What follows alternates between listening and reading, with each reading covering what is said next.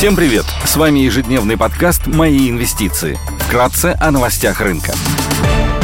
Глобальные рынки – Внешний фон умеренно позитивный. Фьючерсы на S&P 500 растут на 0,2%, Евростокс прибавляет 0,4%, китайский рынок торгуется в плюсе. Шанхай Композит прибавляет полпроцента, Хэнк Сэнк плюс 1,3%. Баррель бренд стоит 92 доллара, золото торгуется по 1675 долларов за унцию, доходность по десятилетним гособлигациям США на уровне 3,49%. Сегодня в США опубликуют недельные запасы нефти по данным API. В Штатах также представят число выданных разрешений на новое строительство.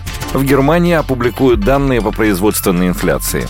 Идея дня – Алроса – одна из двух крупнейших алмазодобывающих компаний в мире с долей рынка 29%. Основную выручку, 85%, компания получает от экспортных продаж. Главные покупатели неограненных алмазов – компании-огранщики из Индии, чья доля на рынке огранки составляет более 90%.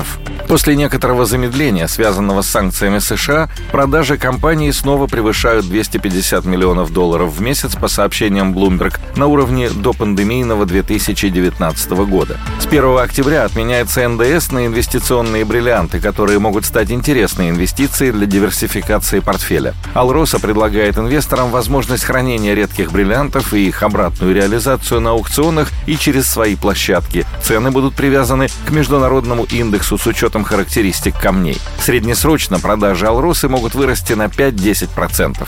Менеджмент компании подтвердил ориентир по годовой добыче на уровне 34-35 миллионов карат в 2022-2023 годах, что предполагает рост на 5-8% по сравнению с 2021. Также отмечается, что Алроса на данный момент не обсуждает с Гохраном сделку по покупке алмазов, что вместе с планом по росту добычи может свидетельствовать о сильном глобальном спросе на алмазы и способности компании настроить работу в условиях санкций. В 2023 году ожидается рост капитальных затрат из-за восстановления рудника МИР. Данный фактор среднесрочно может оказать давление на свободный денежный поток.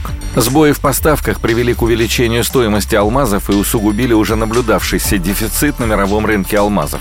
В прошлом году было продано на 26% бриллиантов больше, чем добыто алмазов. Дефицит сложился из-за отложенного спроса после пандемии и структурного истощения алмазных месторождений. Это привело к росту цен на 30% в 2021 году. Дефицит в прошлом году был покрыт за счет запасов огранщиков и добытчиков алмазов. Но сейчас запасы находятся на исторически низких уровнях, а конечный спрос на камни остается сильным. Цены выросли и на небольшие камни, на которых специализируется Алроса.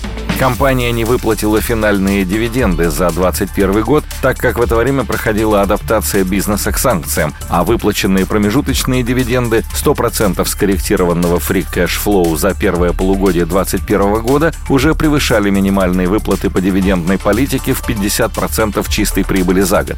Согласно ожиданиям аналитиков, компания может заплатить дивиденды по итогам 2022 года, так как основным акционером является Якутия, при этом доходность может составить 10,8 0,8%. На данный момент акции компании торгуются с дисконтом 30% к историческому уровню с мультипликатором EV на EBITDA на уровне 3,8x из-за крепкого рубля и санкций США. Спасибо, что слушали нас. До встречи в то же время завтра. Напоминаем, что все вышесказанное не является индивидуальной инвестиционной рекомендацией.